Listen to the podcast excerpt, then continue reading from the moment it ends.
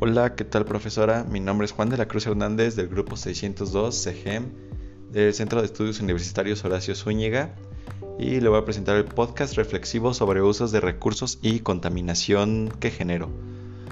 Mm, los recursos naturales son los bienes o servicios que proporciona la naturaleza sin la intervención del hombre. Los recursos naturales incluyen a todos los productos animales, vegetales, minerales, aire, temperatura, vientos, etc. Los recursos renovables son los que se generan mediante procesos naturales o la intervención humana, por ejemplo, agua, aire o plantas. Los no renovables no tienen la posibilidad de ser generados de manera natural o artificial, por ejemplo, el carbón o la esmeralda.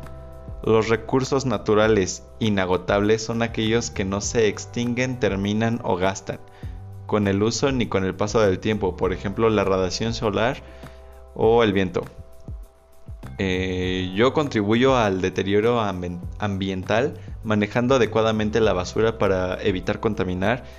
Eh, en mi caso no me informo demasiado de la calidad de mi ambiente, a menos porque lo veo pasar en las noticias. Eh, mi educación ambiental es un poco escasa ya que solo evito contaminar por ética, o sea, por la educación que me han dado mis padres, pero no, no me he concientizado demasiado como debería. Eh, no, me gusta, no me gustaría que mi familia viva en un ambiente contaminado, así que espero informarme más sobre el tema y aportar con lo que pueda para evitar crear más contaminación por mi parte.